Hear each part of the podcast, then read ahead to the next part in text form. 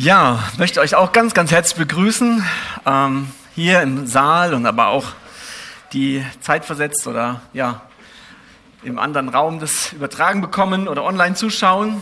Und ja, der Benny hat schon diesen ersten zwei Verse vorgelesen aus dem, ja, so, ja, wirklich kostbaren Text heute, ähm, der hoffentlich wirklich unser Herz auch anrühren kann und unsere Aufmerksamkeit dass die wirklich ganz auf Jesus gerichtet wird, so wie wir es in den Liedern ähm, ja einfach machen können, dass wir uns dann neu auf ihn ausrichten. Aber ich kenne das auch und vielleicht geht es dir auch so, dass gerade dann, wenn du in Gottesdienst kommst oder zu Hause die Bibel aufschlägst, ähm, beim Lobpreis oder bei dem Beten, dass dann die Gedanken und unsere Aufmerksamkeit auf einmal wieder von allen anderen möglichen Dingen gefangen werden. Und ähm, zu Beginn möchte ich einfach eine persönliche Frage stellen, wo wir einfach so ein bisschen Rückblick halten können und lass uns da ehrlich sein, weil Gott sieht uns und er kennt auch meine letzte Woche, deine letzte Woche. Wem, wem galt wirklich deine größte Aufmerksamkeit? So die meiste Zeit, die letzte Woche oder die letzten Wochen. Waren das Alltagssorgen in der Familie, im Beruf? War die größte Aufmerksamkeit vielleicht Verletzung oder Enttäuschung in einer Beziehung? Oder ja, durch die heutigen Medien werden wir ganz oft auf die politische, wirtschaftliche Situation immer wieder hingezogen. Oder galt meine Aufmerksamkeit vielleicht einem Hobby, besonderen Event, dem nächsten Urlaub oder einer Anschaffung, die ich mir immer schon gewünscht habe oder die ich jetzt geschafft habe irgendwelche Zukunftspläne, Zukunftsängste. All diese Dinge sind absolut relevant, die sind nicht irrelevant. Und doch haben wir in den Liedern eben, und das möchten, möchte Gott auch, denke ich, heute Morgen wieder ganz neu machen, unsere Aufmerksamkeit auf sich ziehen. Diese Dinge berühren uns alle, aber wer hat die größte Aufmerksamkeit? Wo, wo schaue ich am meisten wirklich hin? Und ich Ihr guckt mich alle so freundlich und nett an und interessiert. Ich nehme das auch mal so dankbar an. Aber ich will nicht naiv sein, dass vielleicht gerade jetzt schon das so ist, dass man wieder denkt, was jetzt gleich losgeht, wie, wo gehen wir gleich hin? Ähm, oder die Ereignisse von den letzten Tagen, von heute Morgen beschäftigen einen noch, je nachdem, wie dein Morgen war, was in der nächsten Woche kommt. Oder hast gerade eine Nachricht bekommen, irgendwie, eine neueste Nachricht per Mail, per Chat oder jemand hat was gepostet, heute Morgen noch gelesen, ach, es beschäftigt einen. In dem ersten Vers heißt es in, diese, in der Übersetzung von der neuen Genfer, aber ich nehme heute die Schlachter ganz bewusst Übersetzung, aber die Formulierung fand ich ganz gut dort in der neuen Genfer, richtet daher eure ganze Aufmerksamkeit auf Und ähm, ich habe was mitgebracht zur Veranschaulichung. Das können wir auch jetzt mal hier vorne sehen. Für die, die es jetzt online zuschauen, wo das vielleicht nicht so gut sichtbar ist. Ähm, ja, das ist ein Kopfhörer. Jetzt weiß ich natürlich, jetzt haben verschiedene Menschen verschiedene Assoziationen mit so einem Kopfhörer. Aber das sind Kopfhörer, die haben eine besondere Funktion. Deswegen habe ich mir den auch ausgeliehen. Äh, dass ich das zeigen kann. Und zwar, diese Kopfhörer haben, das nennt sich eine aktive Geräuschunterdrückung. Oder englisch Noise Cancelling. Ähm, also der Lärm wird weggecancelt, wird unterdrückt oder weggedrückt. Ja. Genau, wie funktioniert das? Wenn ich das jetzt aufsetze, höre ich von euch gar nichts mehr. Ja. Oder ganz, ganz wenig. Das Spannende ist, dass die Funktion da gemacht wird, in dem Gegenschall erzeugt wird. Der wird künstlich erzeugt, um die störenden Geräusche, um die störenden Schall wegzulöschen. Und man hört von den Außen- und Nebengeräuschen fast gar nichts mehr. Also ich habe das mal ausprobiert beim Arbeitskollegen in im Flugzeug und das ist ja schon laut. Und wenn man die aufsetzt, ist unfassbar. Man kann sich total gut auf die Musik oder die Predigt oder was es auch ist, man kann sich da wirklich ganz konzentrieren. Ein zweites Utensil habe ich nicht mitgebracht. Die Kinder haben es leider doch irgendwie entsorgt. War ich eine Lupe. Und beides passt zusammen. Mit einer Lupe will ich mir was ganz genau ansehen. Ich vergrößere das. Noch größer werden durch ein Mikroskop. Und diese Kopfhörer hier sollen auch dafür sorgen, dass ich meine Aufmerksamkeit auf etwas richte, nur das höre, was, was jetzt gerade wichtig ist. Und diese Lupe, die vergrößert das Ganze, so dass ich nur das jetzt mir anschauen soll und alles andere wird klein, worauf ich mich fokussieren soll. Richtet eure ganze Aufmerksamkeit auf. Und ich hoffe, dieser Gottesdienst und auch der Lobpreis, was wir sonntags zusammen tun, ist so ein Ausrichten, ist so eine bewusste Aufsetzen von so einer Geräuschunterdrückung von so Kopfhörern, nicht um sich zurückzuziehen, wie das natürlich oft auch passiert, ne? aber sondern wirklich sagen, okay, ich, ich drücke das andere weg, ich nehme mir Zeit, wir wollen uns auf Gott ausrichten und neu von ihm erfüllen lassen. Unsere ganze Aufmerksamkeit wollen wir nicht wie sonst in dem ganzen anderen Alltag, die wollen wir Jesus geben. Richtet eure Aufmerksamkeit auf Jesus. Wir schlagen Gottes Wort auf.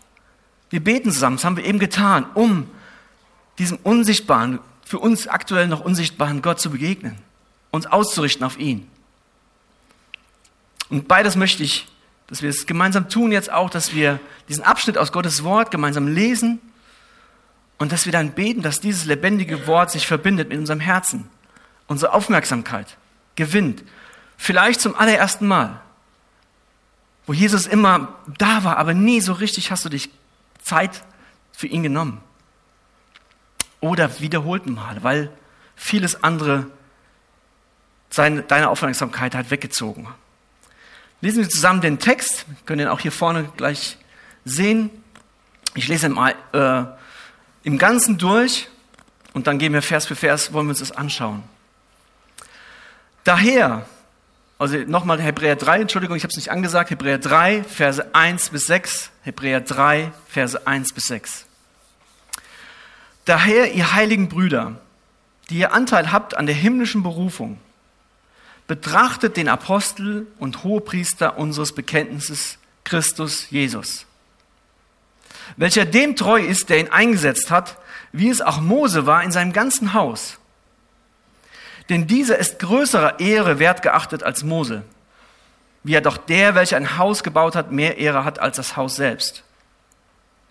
Denn jedes Haus wird von jemandem gebaut, der aber alles gebaut hat, ist Gott. Auch Mose ist treu gewesen als Diener in seinem ganzen Haus, zum Zeugnis dessen, was verkündigt werden sollte. Christus aber als Sohn über sein eigenes Haus. Und sein Haus sind wir, wenn wir die Zuversicht und das Rühmen der Hoffnung bis zum Ende standhalten. Ich möchte mit uns beten. Vater, ich danke dir für diesen Text, den du inspiriert hast, den du hast aufschreiben lassen, damit wir dich erkennen in deinem Sohn, damit wir dich betrachten in deiner Herrlichkeit und Schönheit. Wir haben das eben besungen, Herr, und du, du weißt, wie untreu wir oft sind und danke, dass du treu bist, Herr. Das haben wir eben auch besungen. Danke, dass du treu bist und dass wir das in deinem Wort hoffentlich heute ganz neu erkennen können. Jesus, danke, dass du dich bewiesen hast in all deiner Schönheit und Größe, die wir besungen haben. Zeig du es jetzt auch in deinem Wort, in diesem Abschnitt, dass wir das erkennen und neu von dir erfüllt sind, Herr. In Jesu Namen. Amen.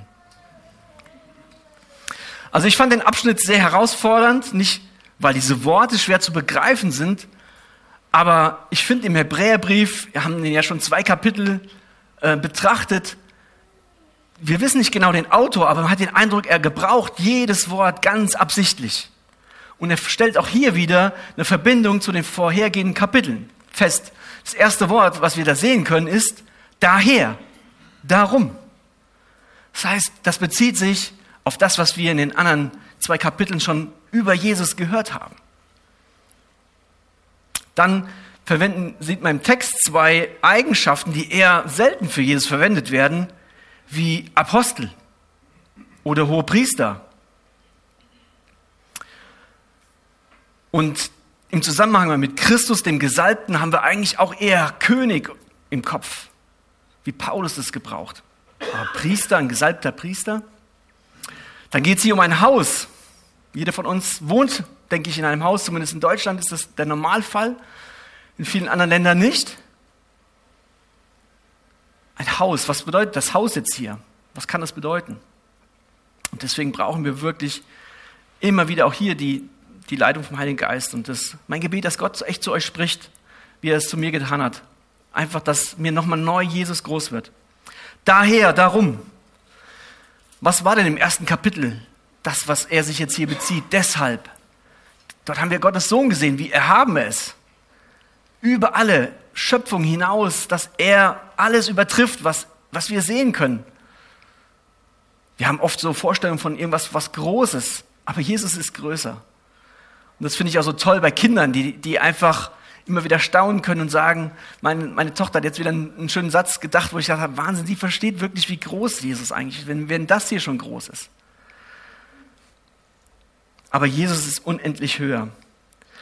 Auch als die Engel haben wir im zweiten Kapitel gelesen, die vielleicht für uns irgendwie mächtig gelten, wo wir irgendwie Respekt vorhaben, wo jedes Mal, wo sie auf die Welt Menschen erschienen sind, die Menschen sofort vor Ehrfurcht erstarrt sind. Jesus ist höher. Und dieser Jesus, haben wir dann gelesen, hat sich erniedrigt, ist Mensch geworden. Wurde Mensch wie du und ich, weil er leiden musste, dieses Opfer zu bringen, das konnte kein Engel für uns. Daher, deshalb. Und jetzt ist es gut, nochmal zu gucken, wer waren eigentlich die Adressaten von diesem Hebräerbrief? Um wen geht es da? Das waren gläubige Christen gewordene, aber stammend aus dem Judentum. Das waren jüdische Abstammung. Die hatten den jüdischen Hintergrund und deswegen wird jetzt im dritten Kapitel der Autor nochmal deutlich und will deutlich machen, Jesus ist nicht nur über alles erhaben, was wir in der Schöpfung sehen, weil er sie gemacht hat. Er ist nicht nur höher wie irgendwelche Engel, zu denen auch heute noch viele Menschen äh, die Engel anbeten, sondern er ist auch viel größer wie dieser Mose, den ihr als Juden doch verehrt, dieser Held, dieser Nationalheld. Und wo ihr vielleicht jetzt wieder ein bisschen euch dran ausrichten wollt, an diesem Judentum. Der Hebräerbrief hat für mich zwei Absichten. Das eine ist zu zeigen, wie groß eben Jesus als wahrer König ist und dass er, weil er so erhaben ist, unsere ganze Aufmerksamkeit verdient. Und uns wir, so, so ist bisschen das nochmal klar geworden, die Woche, wo ich mich mit so vielen anderen Dingen beschäftigt habe.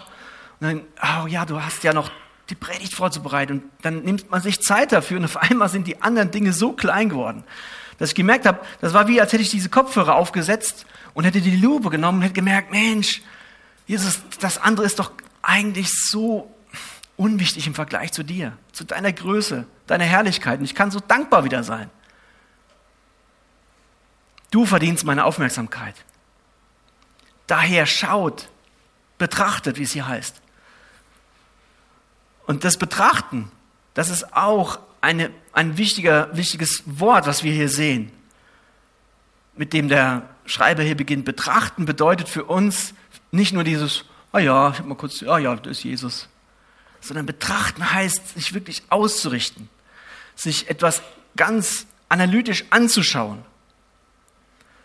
Und der Schreiber möchte hier, dass sie wegschauen von dem Mose, von diesen Geboten, die sie so gefesselt haben, ihre Religiosität, die ihnen Sicherheit gegeben hat. Und er möchte sie wieder auf Jesus ausrichten. Für uns ist vielleicht das gar nicht so ein Ding zu sagen, ja, Mose und die zehn Gebote ist altes Testament, weil wir die Prägung nicht haben. Aber wie ist es denn bei uns? Wir haben auch so schnell unsere Helden, auf die wir schauen, Menschen, vielleicht auch irgendwelche tollen Prediger, tolle Menschen, die irgendwie was geleistet haben, wo wir eine Biografie lesen und sagen, boah, das war ein Mann Gottes, das war eine Frau Gottes. Und verehren die. Ich habe das selbst schon erlebt, dass ich mich an Menschen festgehalten habe, die mir ein Vorbild waren und dann erkennen musste, okay, das ist nicht Jesus. Der ist auch nicht Jesus. Er ist nicht dein Erretter, er ist nicht treu und perfekt, sondern er ist ein Mensch. und mit Verehrung und Helden, die die Juden oft dann mit Mose hatten und mit den Engeln. Das ist so ein Ding, dass wir ganz schnell Jesus zu etwas machen. Und ich hatte die Woche auch in Siegen und hat nur eine Predigt da mitbekommen, hat mich total angesprochen. Deswegen habe ich gedacht, die Sache klaue ich ein bisschen. Man darf ja als Christ gern kopieren äh, voneinander, wo du, wo du merkst, der Roland Krumm, der da gepredigt hat, das war wirklich, das hat mich angesprochen, weil das einfach mir merkte, dass es vom Heiligen Geist, was er da spricht. Das, das stimmt einfach. Er hat einen Vergleich von einem, einem ähm, mit fünf M's gesagt, wie das oft in unserem Glaubensleben so ist. Wir sind Menschen, das erste M, und dann werden wir von Jesus ergriffen.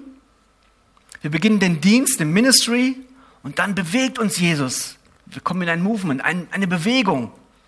Wir sind neu bewegt. Und dann machen wir aber Jesus klein, indem wir ihn zu einem Denkmal machen, einem Monument. Dann wird aus dem Movement, wir sind bewegt, Jesus hat unsere Aufmerksamkeit, wir sind, wollen an Menschen, die um uns herum sind, erzählen von dem, was wir mit Jesus erlebt haben und dann wird doch der Alltag und all die Dinge kommen hinein und Jesus bekommt seinen Platz am Denkmal, die Bibel bekommt ihren Platz im Schrank und Jesus wird von dem Movement zu einem Monument für uns. Und das sieht man manchmal auch interessanterweise, wenn man in die Kirchen geht, in die Großstädte. Das sind große Monumente. Aber die sind leer, ganz wenig Menschen, die noch sonntags hingehen. Und das Allerkrasseste, wenn man Kölner Dom auch sieht, was passiert dann? Da werden Tote begraben. Die toten Heiligen werden begraben. Das ist ein Mausoleum. Das ist eine Grabstätte. Die Kirche, die eigentlich uns, die Gemeinde, wo Menschen neues Leben bekommen sollten von Jesus, die werden dort am Schluss begraben. Es ist ein Mausoleum, eine Grabstätte, wo man noch hingeht, das besichtigt. Aber dieser Jesus, um den es da eigentlich gehen soll, der ist nur noch an der Seite. Und das ist so ein Prozess, der passiert irgendwie schleichend und ungeplant. Und ich denke, was da passiert ist auf dem Weg, ist ähnlich wie in der Situation der Hebräer in diesem ersten Jahrhundert. Sie hatten Jesus angenommen, waren begeistert und dann begannen Herausforderungen, Schwierigkeiten, die ersten Verfolgungen. Und dann geht man wieder zurück. Ah ja, da war ja noch die Gebote und die Rituale und das müssen wir auch so machen. Und Jesus bekommt immer mehr seinen Platz an der Seite. Und dieser Autor möchte uns genauso heute wie die Hebräer ermutigen. Nein, richte deine Aufmerksamkeit, betrachte Jesus, wer er wirklich ist. Und das werden wir uns gleich anschauen. Er ist der wahre Apostel, er ist der wahre Hohepriester. Und nicht die Rituale. Dass der Sonntag hier und was wir tun, dass das nicht nur Symbole für uns sind. Wir nehmen nachher das Abendmahl auch aus. Abendmahl kann auch für uns Ritual werden. Aber wenn wir begreifen, was dahinter steht, dass es um Jesus geht, dann ist es für uns so kostbar und wertvoll. Dann bleiben wir in Bewegung, werden wieder neu bewegt. Das ist kein Monument, wo wir Sonntag für Sonntag ein Ritual erleben und dann wieder doch uns abwenden zu dem Alltag. Darum betrachtet, darum richtet eure ganze Aufmerksamkeit der, ich meine, war Benny gewesen in der Predigt, hatte das erwähnt, auch im Hebräer 2 war so dieses Abdriften. Dieses, ja, so langsam, ganz weich wieder zurückdriften und sagen, ja, ich will nicht mehr so extrem sein. So, Jesus ist auch da, aber die anderen Dinge sind mir genau wichtig. Das passiert schleichend. Ich kenne das sehr gut aus meinem Leben. Weil ein treuer Nachfolger Jesu erlebt, wie die Hebräer auch, Spott und Hohn. Wenn du für Jesus begeistert bist und deinen Menschen um dich herum erzählst und davon eingenommen wirst, dann wirst du Ausgrenzung, Spott, Hohn, du wirst Anfeindung erleben. Ein treuer Nachfolger Jesus zu sein, war damals wie heute, das war nicht en vogue, das war nicht, du warst nicht in. Das ist nicht das, wonach die Menschen äh, dich bejubeln. Das gibt uns kein gutes Gefühl. In der Situation, das ist schwer. Dann wirklich zu sagen, nein, ich gehöre ganz zu Jesus. Und deswegen können wir da genau wie die Hebräer in schwierigen Umständen abdriften und können nicht eben sagen, nein, ich bleibe treu, ich will festhalten. Ich will festhalten, das werden wir uns im letzten Vers anschauen, an diesem Glauben, an diesem Jesus. Sondern wir driften ganz schnell ab. Wir werden vielleicht so Follower, wie es heute heißt Und das hat äh, heute einen ganz anderen Begriff wie früher. Nachfolger Jesu war früher was, was Wichtiges, was klar war. Da war eine feste Entscheidung. Ich will nachfolgen Jesu. Singen wir in einem Lied auch. Ich habe entschieden zu folgen Jesus. Heute ist es oft so, ja, man folgt jemandem, weil man den kurzzeitig toll findet, man Fan davon ist. Digital, man kennt ihn vielleicht gar nicht. Und da möchte der Hebräerbrief uns für bewahren. Er möchte uns ja neu, neu, ja wirklich entfachen und sagen: Schau dir Jesus an, sei neu begeistert von ihm, dieser heiligen Berufung. Ihr lieben Brüder, ihr heiligen Brüder und Schwestern, das ergänzen eine andere Übersetzung, die ihr Anteil habt an der himmlischen Berufung ist mir das eigentlich bewusst, dass ich für den Himmel berufen bin? Oder habe ich das schon vergessen, wofür eigentlich Jesus mich erkauft hat? Wir haben eine himmlische Berufung. Das heißt, das hier ist nicht alles. Und das möchte der Hebräerbrief mir wieder ganz neu klar machen. Und das macht er, finde ich, so gut in diesem ersten Vers, ähm, wie es eigentlich ja immer wieder auch im Prinzip in der Bibel zu sehen ist, indem er uns einmal klar macht, wer Jesus ist. Er macht klar, wer Jesus ist und wer du in diesem Blickwinkel bist, die Identität von dir. Und dann das, was wir tun sollen. Der Autor sagt hier, schaut mal Hebräer, wer Jesus ist und wer ihr in ihm seid und dann, was sollen wir tun? Ihr heiligen Brüder, daher ihr heiligen Brüder, ich weiß nicht, ob ihr euch schon mal so angesprochen habt heute Morgen. Hallo, heiliger Bruder, hallo, heilige Schwester. Hm. Was ist mit dem passiert? Äh, oder vielleicht, ja, nee, heilig bin ich nicht wirklich. Und du schon gar nicht, du Heuchler. Heilige Brüder, waren diese Hebräer irgendwie besonders? Waren die Superchristen mit Heiligenschein, so fünf Meter über den Boden geschwebt, so irgendwie? Warum sagt der heilige Brüder? Ich glaube, der will uns hier klar machen, der Autor, wir sind durch Jesus heilig gesprochen. Ich habe einen Vers dazu rausgesucht, der das uns nochmal klar machen will, woran wir vielleicht selbst mal zweifeln. Hebräer 2, Vers 11, das haben wir durchgenommen. Das ist noch gar nicht lange her. Er, der sie heiligt und sie, die von ihm geheiligt werden, haben alle denselben Vater. Aus diesem Grund schämt sich Jesus auch nicht, sie als seine Geschwister zu bezeichnen. Jesus hat uns geheiligt. Weil er derjenige ist, der heilig ist, darf er das, kann er das. Und die, die von ihm geheiligt werden, wir haben denselben Vater wie er, deswegen nennt er uns seine Brüder und Schwestern. Das heißt, diese Anrede hier ist wahr. Wir sind heilige Geschwister.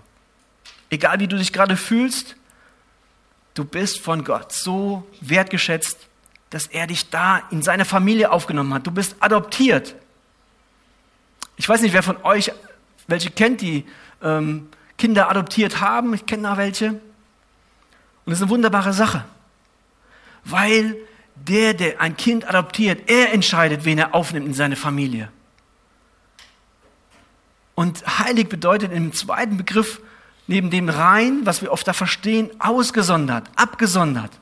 Und Gott hat uns, hat dich und mich abgesondert aus dieser Welt herausgenommen, hat gesagt, ich adoptiere dich. Nicht, weil du besonders toll bist oder weil du irgendwie das verdient hast. Nein, ich entscheide das.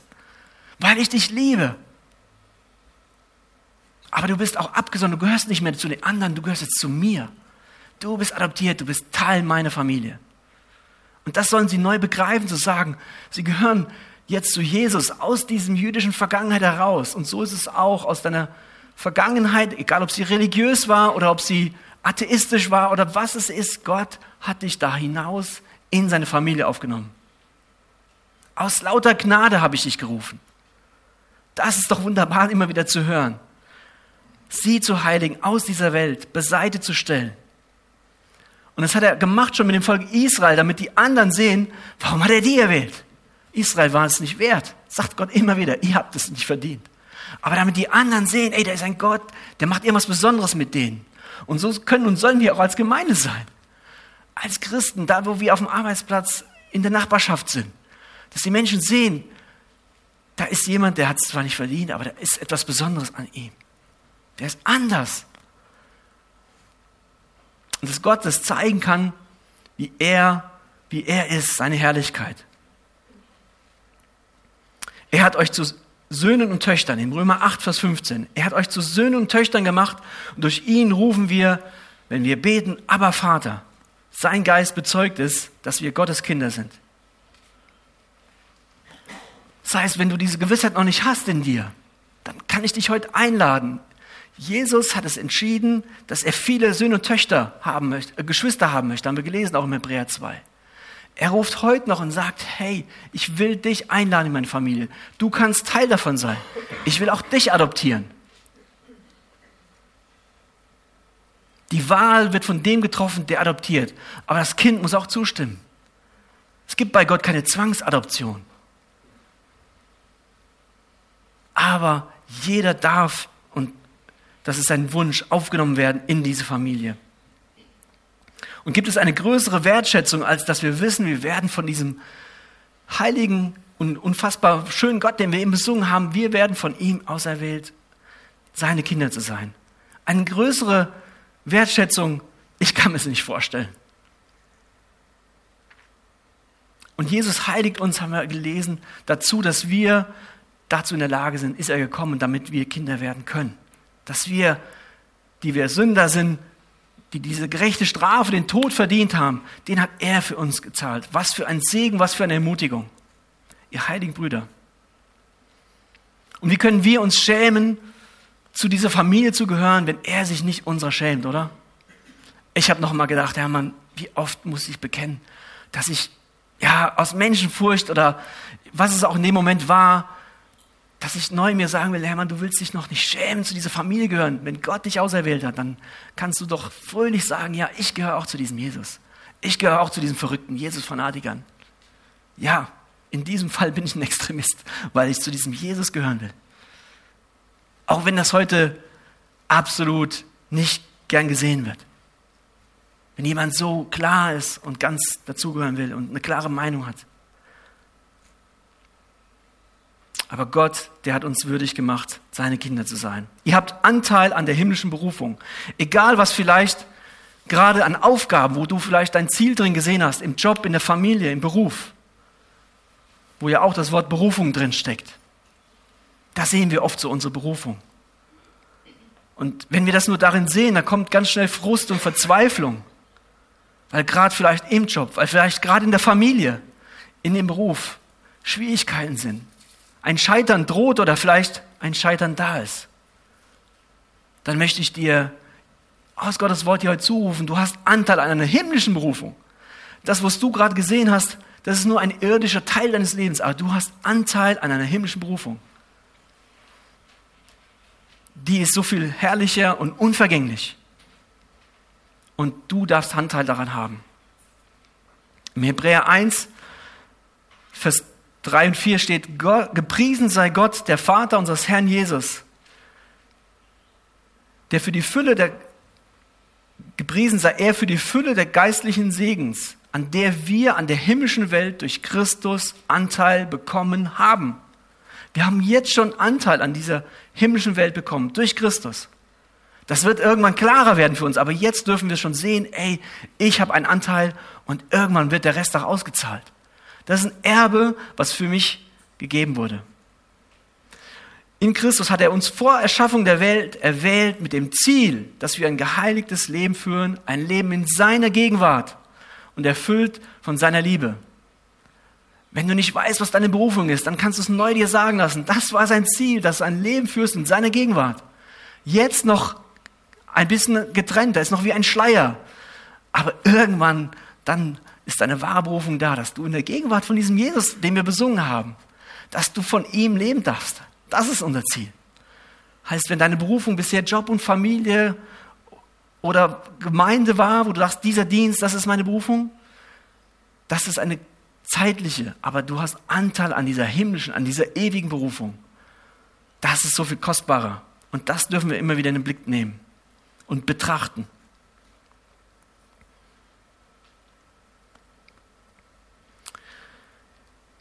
Das ist unsere Identität. Das ist der erste Punkt, den ich in diesem Vers für mich so erkannt habe. Und der zweite ist, was sollen wir nun aus dieser Identität heraus tun? Wir sollen Jesus betrachten, diesen Apostel und Hohepriesters unseres Bekenntnisses. Ich habe eben schon gesagt, betrachten, ich habe jetzt die Lupe nicht dabei, ähm, ist wie so ein Detektiv. Ich habe mir so ein bisschen, weiß nicht, wer hat schon mal Sherlock Holmes gesehen? Ich habe immer gedacht, der hat eine Lupe auf, weil das wahrscheinlich nur, ich habe dann den echten Film dann jetzt gesehen, habe gemerkt, er hat gar keine Lupe. Aber so ein Detektiv, der beobachtet über einen längeren Zeitraum. Der will das verstehen, welche Details sind da, analysiert genau, um ein Geheimnis zu entdecken. Wissenschaftler, die betrachten etwas über einen längeren Zeitraum, eine Pflanze oder ein bestimmtes Tier und wollen es genau verstehen, warum das und wie funktioniert. Und so sollen wir Jesus betrachten, den Apostel und Hohepriester. Das sind Eigenschaften, besonnen, indem wir uns Zeit nehmen für ihn. Es ist eine ernsthafte Aufforderung, wirklich von dem Schreiber hier zu sagen, lerne und verstehe, wer Jesus ist. Warum ist das so wichtig? Vielleicht sitzt du hier und sagst, ja, ja, ja, Jesus schon gehört. Ich habe ihn angesehen, ich, ich kenne Jesus. Bring doch mal was Neues, Hermann. Aber diese Aufforderung ist ganz zentral für uns. Warum? Ich möchte uns dann einen Vers lesen aus dem Alten Testament, ähm, wo Gott nochmal klar macht, wie, wie wichtig ihm das ist, dass wir ihn wirklich im ganzen Herzen, dass wir uns fokussieren auf ihn, dass wir uns Zeit nehmen, unsere Aufmerksamkeit auf ihn ausrichten. 2. Chronik 16, Vers 9. 2. Chronik 16, Vers 9. Die Augen des Herrn durchstreifen die ganze Erde, um sich mächtig zu erweisen an denen, deren Herz ungeteilt auf ihn gerichtet ist. Die Augen des Herrn durchstreifen die Erde, um sich mächtig zu erweisen, deren Herz ungeteilt auf ihn gerichtet ist. Das heißt, Gott möchte unsere ganze Aufmerksamkeit. Ungeteilt, nicht mit vielen anderen Dingen, die gerade uns beschäftigen. Und dafür müssen wir uns Zeit nehmen. Wenn wir ehrlich sind, das, das klappt ja nicht 24 Stunden. Aber dass wir uns täglich, wie jetzt auch im Gottesdienst, immer wieder Zeit nehmen, sagen, Jesus, du sollst mein Zentrum jetzt sein. Ich lege alles beiseite. Das Handy mache ich aus. Ich nehme mir dein Wort. Ich nehme mir Zeit, schalte Musik aus. Alles, du sollst jetzt mein Fokus sein. Ich will dich betrachten, wer du für mich bist. Damit ich dann aus meiner Identität heraus mehr von dir begreife und das, wie wir eben gelesen haben, um sich mächtig zu erweisen. Gott will sich darin mächtig erweisen. Ich glaube und habe es auch erfahren, dass es wirklich was ausmacht, dass es was Heilendes in mir macht. Etwas, was mich verändert, ohne dass ich es merke. Wie eine, wir nennen das ja Transformation. Indem wir auf Jesus schauen, indem wir wegschauen von anderen Dingen. Da allein wirkt Gott schon. Wir wollen oft Großes erleben und dass Gott sich mächtig erweist, vielleicht in dem Dienst oder in, den, in der Gesundheit, wenn wir da beten oder andere Dinge, die er tun will. Aber Gott will zuallererst unser Herz verändern und erfüllen. Und das tut er, indem wir Zeit mit ihm verbringen. Jesus hatte, ich will es mal bewusst nochmal mit dieser Anspielung mit dem Kopfhörer ähm, nennen, was hatte er, besonders auch wie wir alle? Er hatte auch viel um die Ohren. Viele Menschen, die um ihn waren, die was von ihm wollten. Er hatte so viele Not, viele Armut, viele Probleme, die er sah. Aber was tat Jesus ganz oft, als er viel um die Ohren hatte? Er setzte sich diese Kopfhörer auf, indem er auf den Berg ging, indem er die Geräusche um, um ihn herum wegdrückte und nahm sich Zeit, um ihn auf den Vater auszurichten, um zu sagen, füll du mich neu, zeig du mir neu, was ist jetzt als nächstes dran. Als er in der Versuchung war, hat er das Wort gelesen, als der Teufel an ihm dran war. Da hat er sich bewusst zurückgezogen in der Wüste, hat gebetet, hat gefastet, hat einfach Gott zu ihm sprechen lassen, hat da wieder neue Kraft getankt. Ich glaube, da ist sowas Mächtiges, Transformierendes, indem wir Jesus betrachten, unser Herz ungeteilt auf ihn ausrichten. Und deswegen, ja, sollte es so ein alltägliches To-Do sein, diese Ablenkung zu unterdrücken, was uns oft, ja, vereinnahmt. Ähnlich wie in diesem Gottesdienst, uns wirklich auszurichten auf ihn. Den Aposteln, und das hatte ich schon erwähnt, das ist vielleicht ein Begriff, wo wir sagen, Jesus jetzt betrachten, aber Apostel habe ich, also was, was meint das? Es gab doch diese zwölf Apostel, ne, Petrus, Johannes, dann Paulus, wissen wir auch noch, das war der Apostel für die Heiden, die anderen waren für die Juden. Ist Jesus jetzt hier Nummer 14? Was ist das für Irrlehre hier? Nein, was kann hier gemeint sein? Das Wort Apostel ähm, ist eigentlich ziemlich ähnlich das ursprüngliche griechische Wort, haben wir im Deutschen relativ einfach so übernommen. Das bedeutet eigentlich Gesandter, Botschafter, der eine spezielle Botschaft, einen Auftrag bekommen hat. Und ist Jesus nicht der wahre Botschafter Gottes, den Gott in die Welt gesandt hat, um die Liebe Gottes klar zu proklamieren? Klarer, wie es niemand anders vor ihm ja getan hat. Er sagt das selber, als er betet ähm, in Johannes 17, wie du mich in diese Welt gesandt hast. Jesus sieht sich selbst als ein Gesandter von seinem Vater. Für mich ist ein Schlüsselvers da auch Römer 3, Vers 17. Denn Gott hat seinen Sohn nicht gesandt, damit er die Welt richte, sondern wofür hat er ihn gesandt? Damit er die Welt durch ihn rettet, gerettet wird, damit die Welt durch ihn gerettet wird. Jesus ist der Gesandte für dich und für mich, der Botschafter Gottes. Er hat nicht irgendeinen Engel erwähnt, er hat nicht nur vorher schon viele, viele Propheten, nein, er hat irgendwann den größten, den besten Botschafter auserwählt, seinen eigenen Sohn. Gott wird selbst Mensch, um dir das zu sagen, um mir das zu sagen. Ich will dich retten, ich liebe dich und diese Botschaft ist so wichtig und die ist mir so kostbar, die, die übergebe ich nicht irgendeinem anderen Botschafter, sondern Jesus selbst ist unser großer, wahrer Apostel, der diese Botschaft gebracht hat, nicht nur in Worten, sondern er hat sie dann am Kreuz, hat er Gottes Liebe bewiesen. Er ist der wahre Apostel und er ist auch der wahre hohe Priester. Ein Begriff, den wir eigentlich auch nur im Hebräerbrief finden. Und im Alten Testament gibt es immer wieder schon so Anspielungen, dass der Messias, der kommen wird, auch endlich diesen den priesterlichen Dienst erfüllen wird, der immer nur so, ja, zeitweise funktionierte, wo einmal im Jahr immer wieder die Sünden vergeben werden mussten. Der Priester selber musste sich selber reinwaschen, weil er war ja auch Sünder. Aber Jesus ist der wahre hohe Priester, der für uns, der für dich gekommen ist, um der Mittler sein zwischen Gott und Mensch. Dass wir uns das immer wieder neu betrachten, dass Gott auch da den größten wahren Hohepriester gesendet hat, und er selber in seinem Sohn als Vermittler auftritt, damit wir, die sündigen Menschen, wieder Gemeinschaft haben können. Diese Berufung, die am Anfang war, dass wir Gemeinschaft hatten im Paradies, dass die wieder da sein kann, wenn wir einmal bei ihm sein werden. Also ist so wunderbar zu sehen, ähm, Gott hat den besten und größten Botschafter und den besten, größten Hohepriester ausgewählt. Und ähm, im 1. Samuel ist auch schon so ein Hinweis dahin, ab 1. Samuel 2, wo, wo eigentlich schon Jahrhunderte vorher klar wird, dass Gott einen treuen, einen, einen wahrhaftig treuen Priester erwecken wird. Ich will mir aber einen treuen Priester erwecken, der tun wird, was nach meinem Herzen, nach meiner Seele ist. Und ich werde ihm ein beständiges Haus bauen.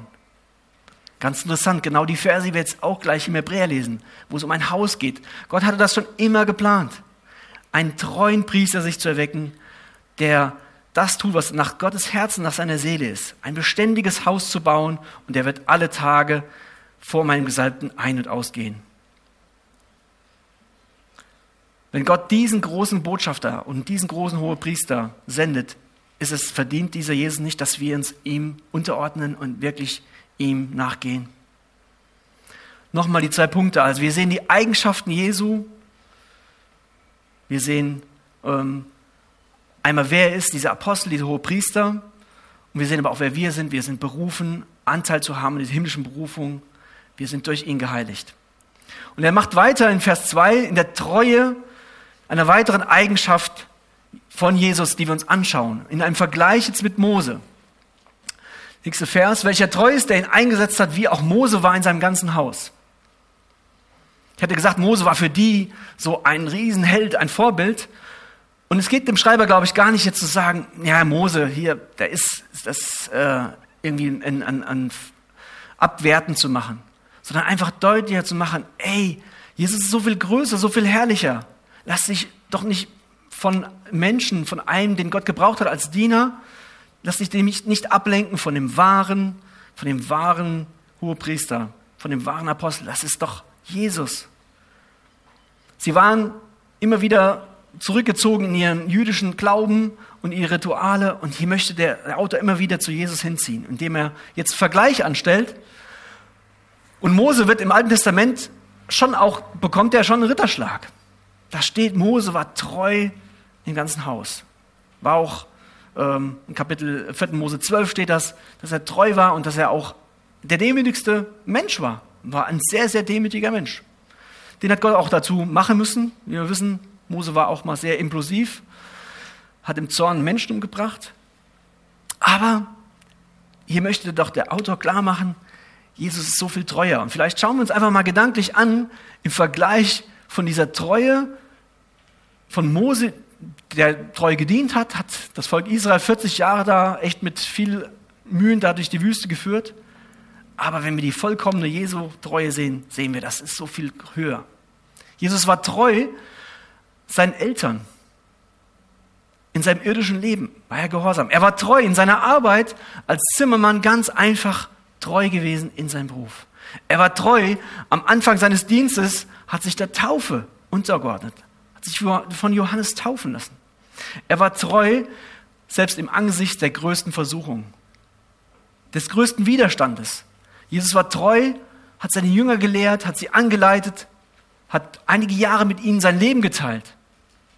Er war treu sogar gegen Judas, sein Verräter, und hat ihm Raum zur Buße gegeben.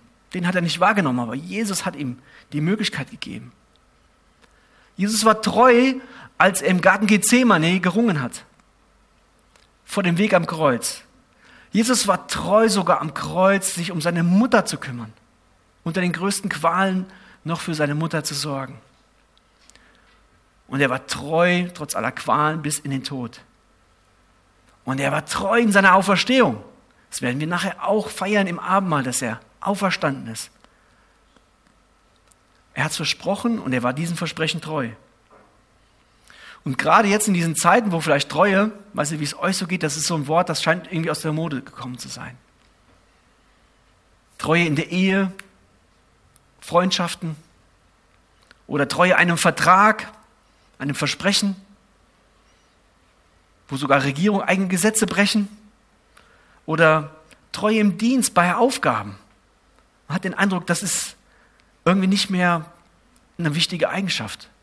Man ist so lange treu, solange mir das einen Vorteil bietet.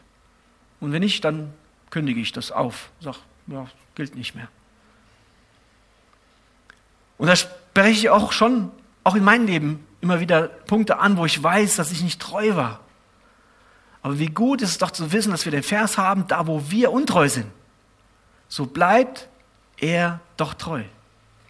Jesus ist treu. Ich habe es einfach so sein Leben aufgezeigt. Und er wird auch diese Versprechen, die er uns gegeben hat, er wird die deswegen auch immer einhalten, selbst wenn wir untreu sind. Und das sollen wir uns anschauen, welcher dem treu ist, der ihn eingesetzt hat. Er war dem Vater treu, der ihn eingesetzt hat bis zum Ende.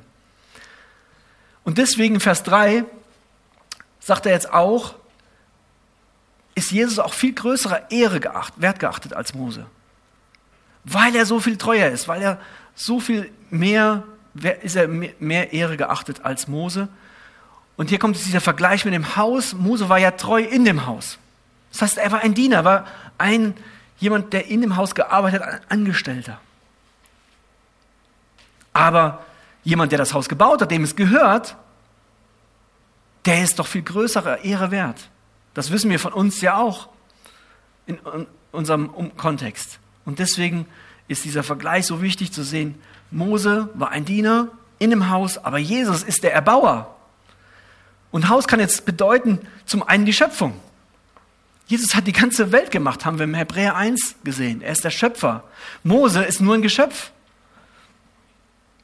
Mose war für die Juden ganz, ganz wichtig. Was hat er noch gemacht als ein Baumeister, muss man ihm zugestehen? Er hat die Stiftshütte von Gott aufgetragen bekommen, sie bauen zu lassen. Aber Jesus, das werden wir noch im weiteren Verlauf im Hebräer sehen, er ist praktisch die Stiftshütte selber, sein Leib. Lesen wir in Kapiteln später im Hebräer, er ist der Vorhang, sein Leib ist der Vorhang, den, durch den wir hindurchgehen. Sein Blut, sein Körper wurde gebrochen für uns.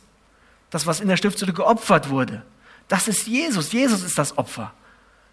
Das heißt, er ist nicht nur ein Erbauer der Stiftshütte, nein, er ist eigentlich das Bild, dieser, diese Stiftshütte symbolisiert, die es im Himmel gibt, sondern er ist es.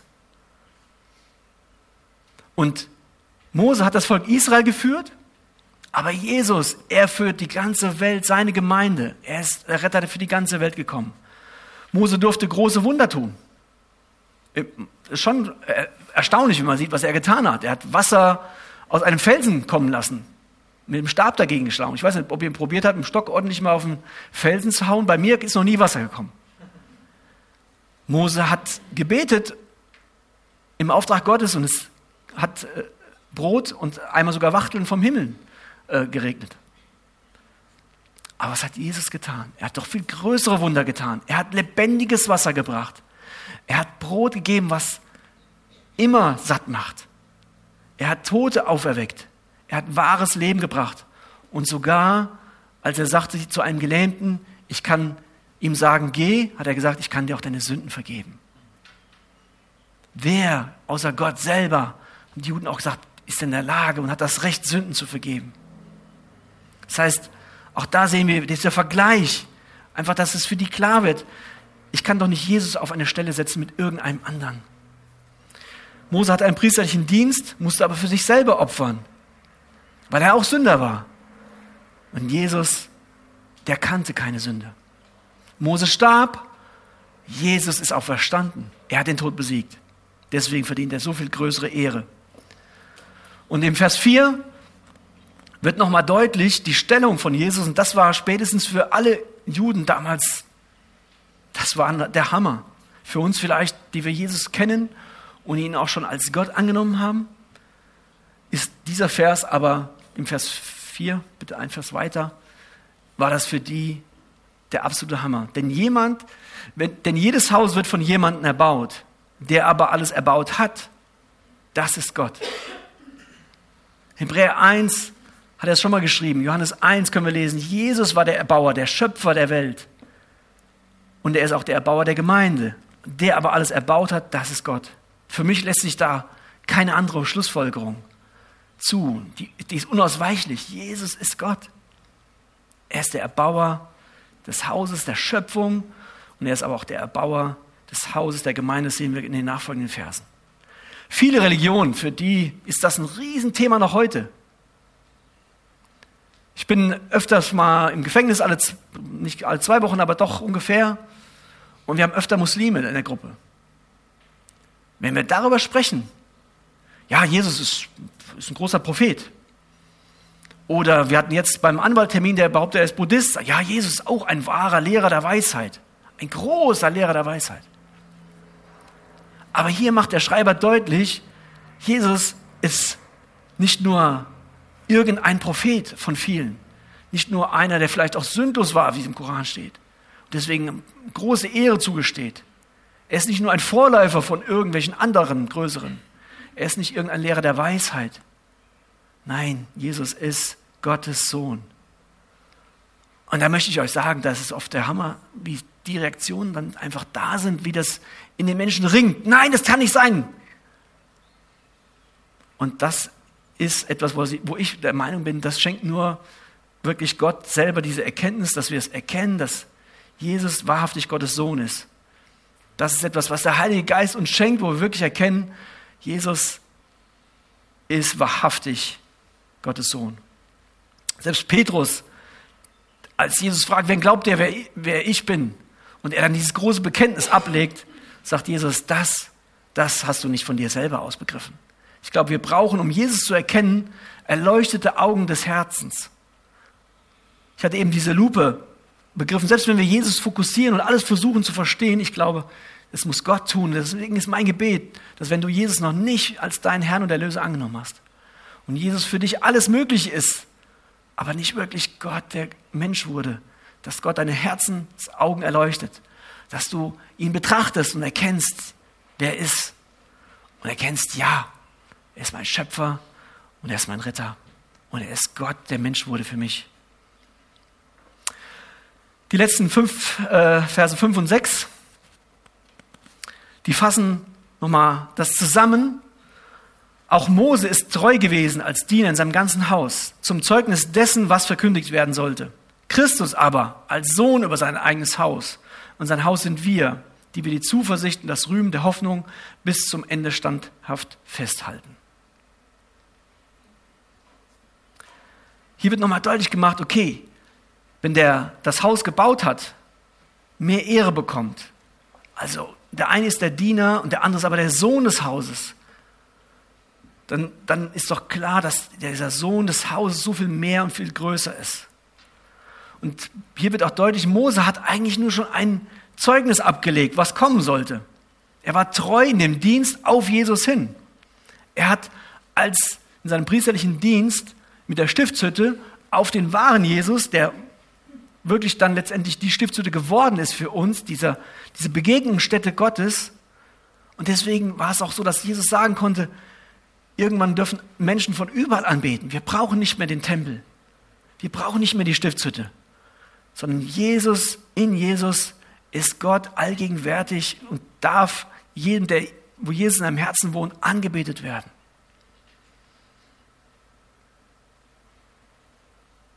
zum Zeugnis dessen, was verkündigt werden sollte.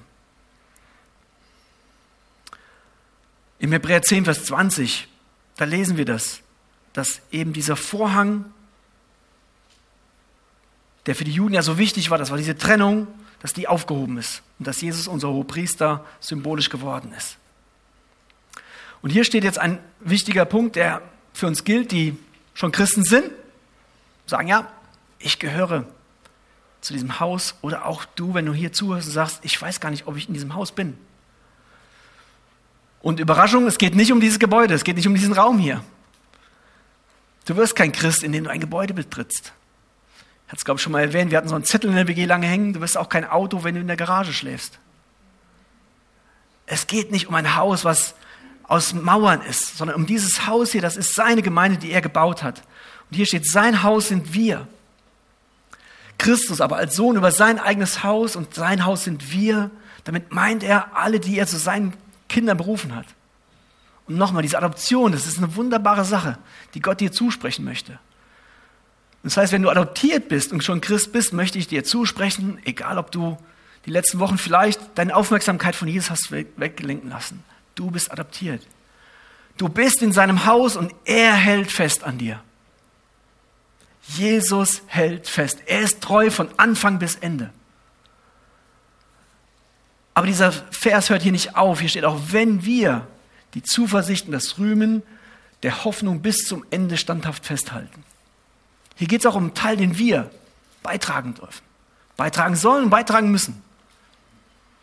Bisschen habe ich auch darüber schon auch gestolpert. Heißt das jetzt, oh, wenn ich nicht Jesus festhalte, dann kann es sein, er lässt mich los.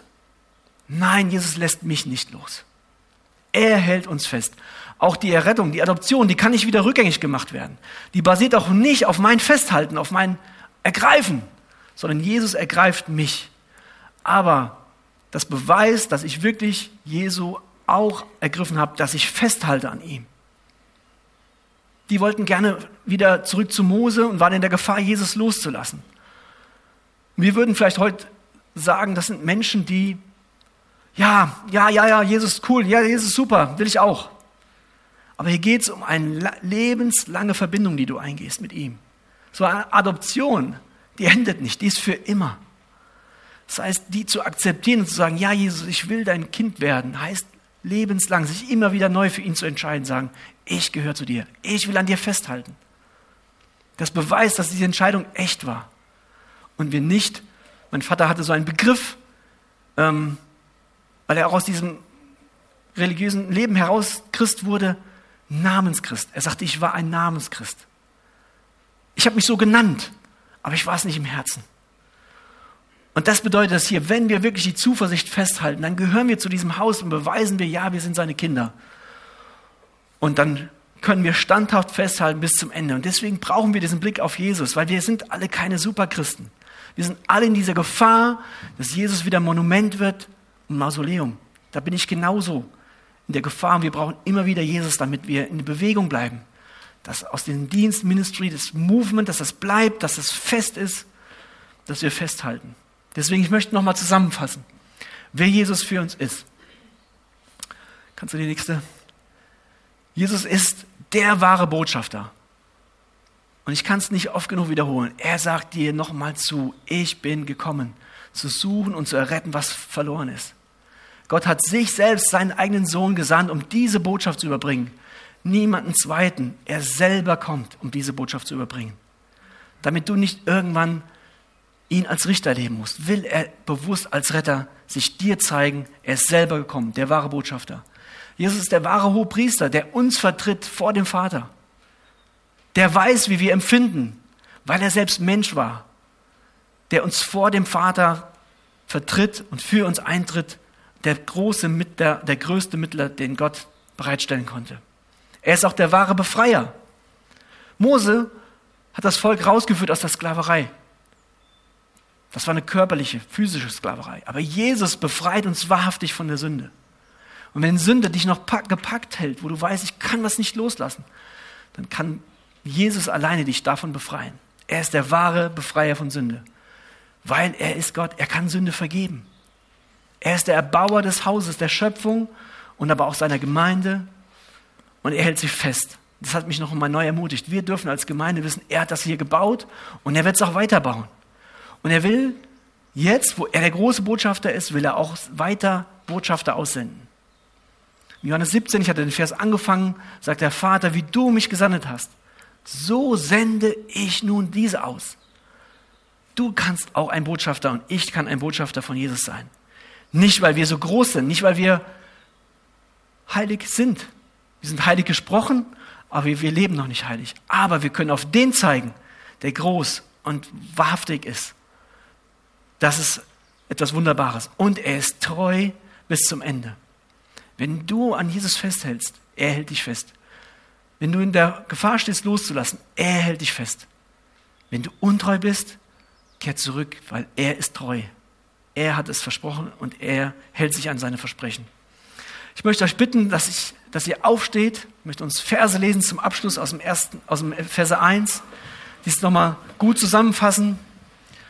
Und ich möchte einfach dann beten mit uns, dass Gottes Geist uns wirklich erfüllt wenn wir zum Abendmahl gleich überleiten und dass jeder, der das nicht getan hat, sich einladen lässt, am Abendmahl teilzunehmen, wer Jesus im Herzen angenommen hat, ist herzlich eingeladen. Wenn du zu Hause bist, bereitet das vor, gerne nehmt euch die Utensilien und ähm, wir geben es hier gleich durch die Reihen. Wer das vielleicht nicht kennt, wir nehmen das gemeinsam ein. Das heißt, wir halten es fest. Benny wird uns im Abendmahl leiten und wir nehmen es gemeinsam ein. Und ich möchte uns diese Verse vorlesen aus dem Epheser 1. Lass es dir zusprechen, lass es das uns zusprechen. Gepriesen sei Gott, der Vater unseres Herrn Jesus Christus. Gepriesen sei er für die Fülle der geistlichen Segens, an der wir in der himmlischen Welt durch Christus Anteil genommen haben. Denn in Christus hat er uns vor Erschaffung der Welt erwähnt mit dem Ziel, dass wir ein geheiligtes Leben führen. Ein Leben in seiner Gegenwart und erfüllt von seiner Liebe. Von allem Anfang an hat er uns dazu bestimmt, durch Jesus Christus seine Söhne und Töchter zu werden. Das war sein Plan. So hat er es beschlossen. Und das alles soll zum Ruhm seiner wunderbaren Gnade beitragen, die er uns in seinem geliebten Sohn erwiesen hat. Vater, ich preise dich für diese Gnade, die du erwiesen hast. Wir wollen es gleich im Abendmahl bewusst feiern und dich anbeten für diese Gnade. Jesus, danke, dass du uns Anteil gibst an dieser himmlischen Berufung dass du uns zu deinen Brüdern und Schwestern zählst, dass du uns nicht, dass du dich nicht schämst, unser Herr. Und Vater, danke, dass du uns adoptieren, aufnehmen willst in deine Familie und dass du uns als Botschafter in diese Welt wert achtest, hinauszusenden, Herr. Danke, dass du uns so wunderbar heute neu ermutigen willst.